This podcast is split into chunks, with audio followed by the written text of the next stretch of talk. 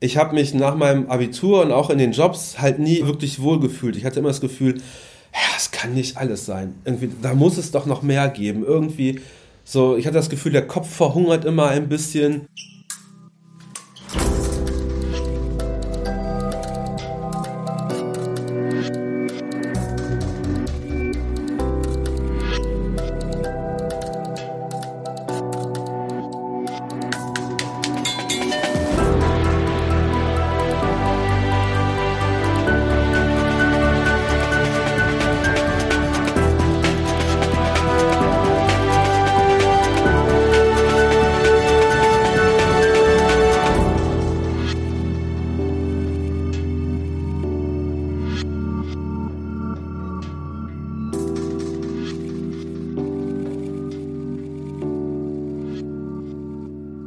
Herzlich willkommen zur Episode Nummer 3. Diesmal hören wir Andreas Lüttringhaus, ein Studienpionier, der erst mit Anfang 30 beschloss, ich möchte studieren. Da hatte er bereits erfolgreich in zwei Berufen gearbeitet und eine Familie gegründet, aber irgendetwas fehlte. Studieren war in seinem Elternhaus nie Thema gewesen, damit konnte niemand etwas anfangen. Umso erstaunlicher ist, dass Andreas Lüttringhaus den Sprung an die Hochschule wagte und dafür so einige Hürden in Kauf nahm. Wie fühlt er sich jetzt als Studienpionier? War all das der Mühe wert? Das habe ich ihn vor einigen Tagen bei seinem Besuch in Berlin gefragt. Mein Name ist Corinna Niebuhr und ich wünsche viel Spaß mit Andreas Lüttringhaus.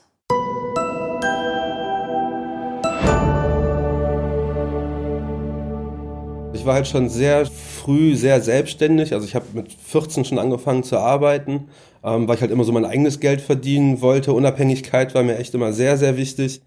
Meine Eltern hatten mich eigentlich so erzogen, das ist, glaube ich, auch ein großer Punkt gewesen, so wenn ich was will, dann kann ich das auch schaffen. Und wenn ich was will, dann muss ich das tun. Äh, meine Mutter hat immer gesagt, erst machen, dann fragen.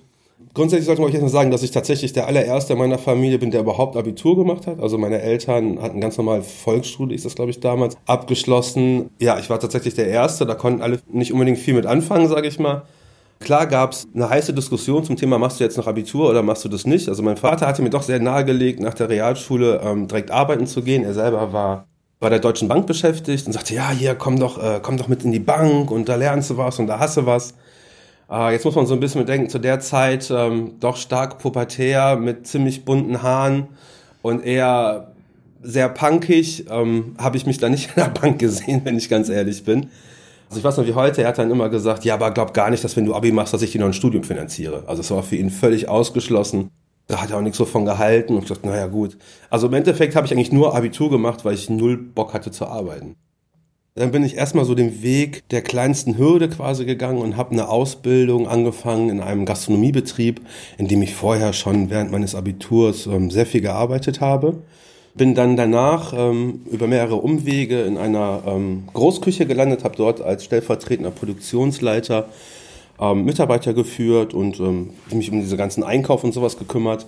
Irgendwann klaffte so die Zeit zwischen, wie viel arbeite ich hier eigentlich und wie viel verdiene ich hier eigentlich. Und äh, habe dann 2006, glaube ich, noch eine zweite Ausbildung angefangen als Versicherungskaufmann oder Versicherungsfachmann bei einer großen Versicherung.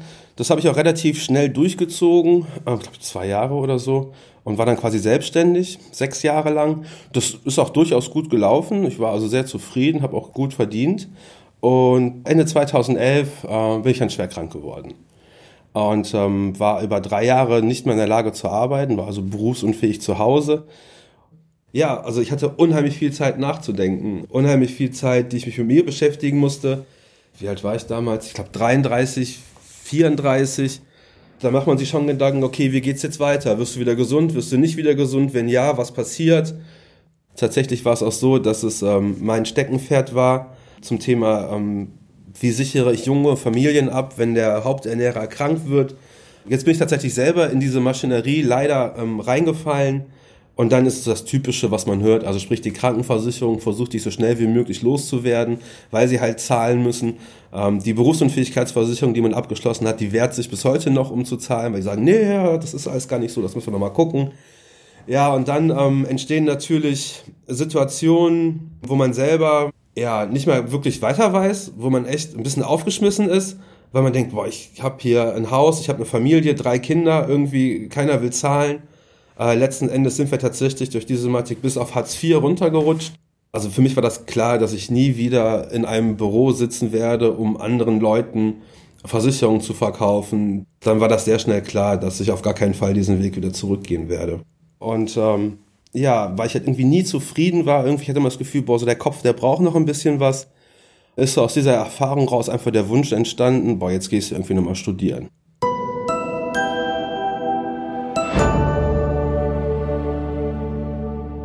Ich hatte halt viele Kontakte in dieser Zeit, natürlich mit Ärzten, mit ähm, Sozialarbeitern. Und das waren tatsächlich immer auch so die einzigen Leute, die sagen, ja, jetzt beruhigen Sie sich, das wird schon alles, wir helfen Ihnen, wir fangen Sie auf. Ja, das hat mich schon beeindruckt.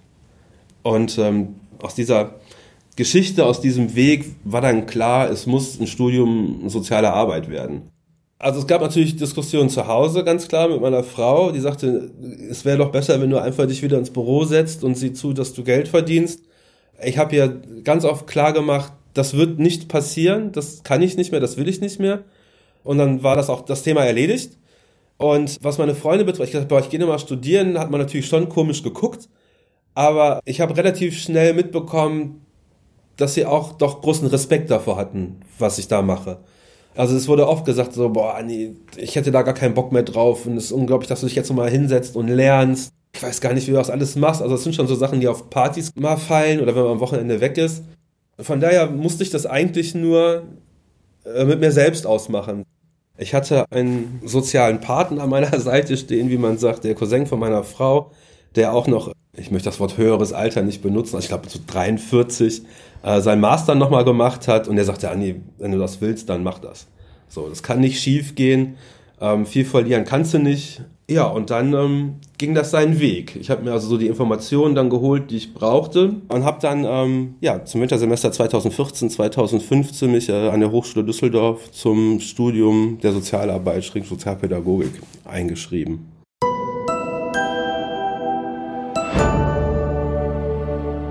Dann kam irgendwann die Bestätigung und ganz unten in dieser Mail war so ein kleiner Hinweis, alle, die sich hier an der Hochschule bewerben können, sich bei diesem Deutschlandstipendium bewerben.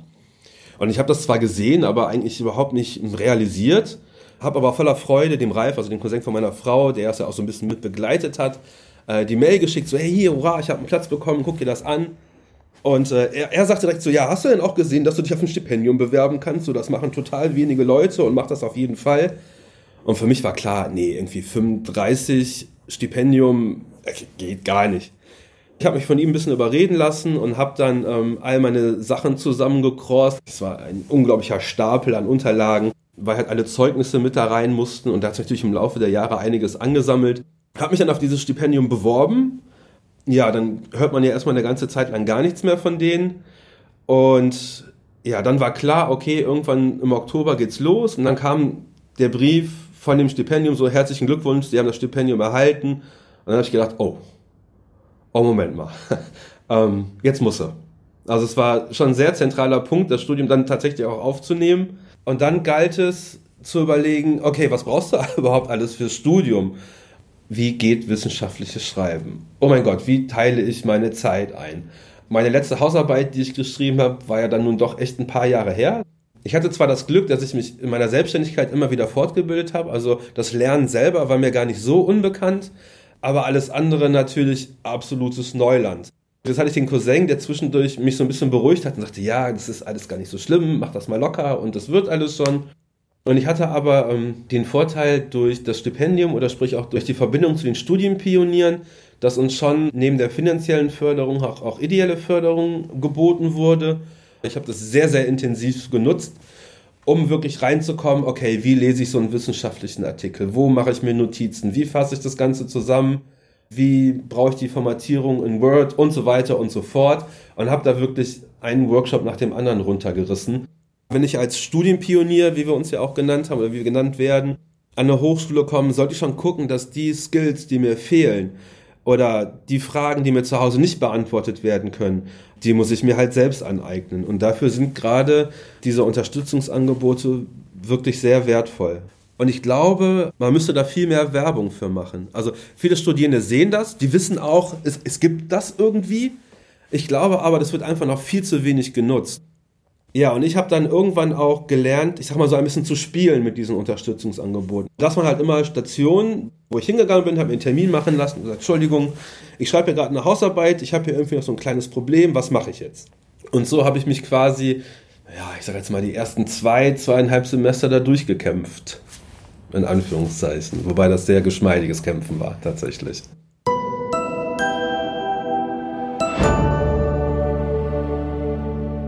Ich war ja schon in diesem Studienpioniersprojekt drin und man hört auch, ich habe so ein bisschen mein Herz dran verloren und habe mich halt thematisch sehr stark mit dem Thema beschäftigt und dann stolpert man natürlich über Autoren wie Aladin Elmar Falani ähm, und dem Buch äh, Bildungsaussteiger aus ähm, benachteiligten Milieus.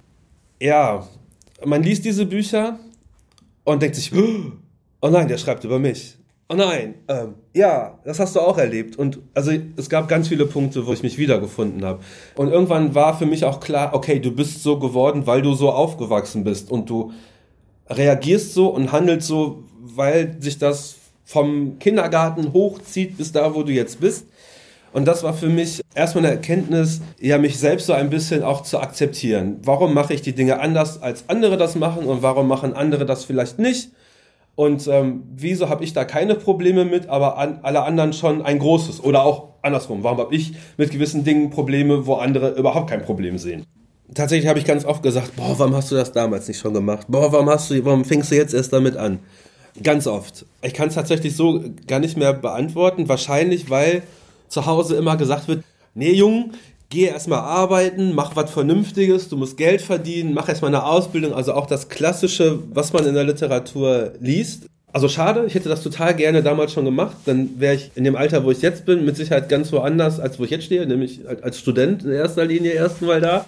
Aber ich finde das auch gar nicht schlimm, weil hätte ich all diese Stationen in meinem Leben nicht durchlaufen, wäre ich definitiv auch nicht da, wo ich jetzt bin. Also ich bin eher ein Mensch, der sehr selten zurückblickt, und überlegt, habe ich da was falsch gemacht oder habe ich da was richtig gemacht, sondern ich treffe Entscheidungen und die ziehe ich dann durch. Das war tatsächlich immer schon so. Und das ist halt auch eine Sache, die mir während des Studiums sehr geholfen hat, weil ich halt so Sachen wie Teilmanagement und welche Ziele möchte ich haben, welche Ziele möchte ich erreichen. Ich bin da sehr streng mit mir selber. Ich habe also nie irgendwelche Prüfungsleistungen aufgeschoben. Das war auch eine Sache, die ich aus meinem Studium gelernt habe. Zweites Semester, Lernportfolio schreiben, 30 Seiten drei kranke Kinder, meine Frau schwere Lungenentzündung im Krankenhaus, ich alleine, wo ich mir gedacht habe, oh Gott, das Ding muss jetzt irgendwie gewuppt werden. Meine Frau musste gesund werden, da brauchten wir gar nicht drüber reden. Die war raus aus der Geschichte. Ich habe dann die Kinder tagsüber bespaßt und gemacht, war froh dann, wenn die um halb neun, neun geschlafen haben.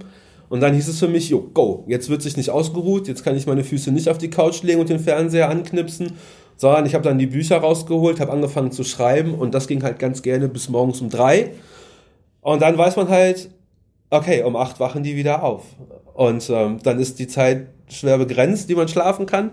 Und das habe ich halt einmal erlebt und habe mir auch ganz klar gesagt, das wird hier nie wieder passieren. Also in der Regel hatte ich alle meine Prüfungsleistungen eine Woche vorher fertig, weil ich da halt echt stark strukturiert dran gehe und mit einem harten Zeitmanagement. Und vielleicht war das auch ein Schlüssel, warum es für mich dann doch relativ einfach war. Weil ich nie auf den letzten Drücker irgendwie Sachen gemacht habe. Und das sind natürlich Dinge, die ich vorher durch meine berufliche Tätigkeit gelernt habe.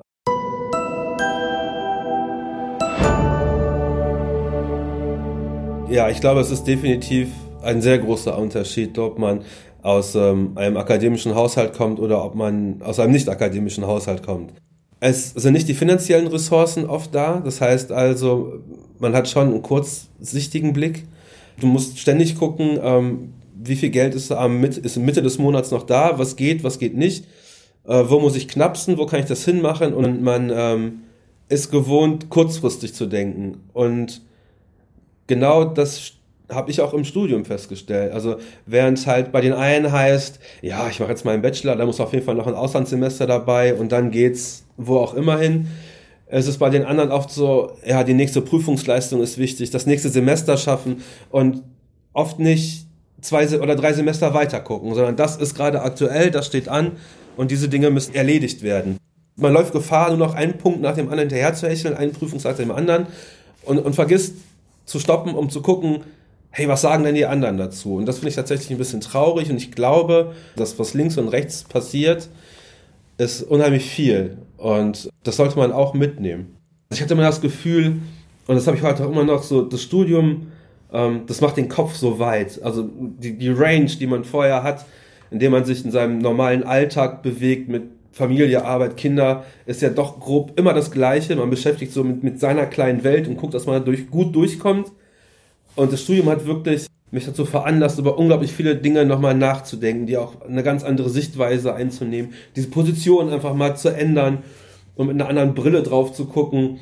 Und das hat mich halt total angesprochen. Also ich habe da, ich bin da richtig aufgegangen. Und wenn man dann so ein bisschen Blut leckt, sage ich jetzt mal, ähm, dann fällt einem doch vieles einfacher, als wenn man sich da halt völlig falsch fühlt. Die Frage, was kommt danach, habe ich mir auch schon gestellt.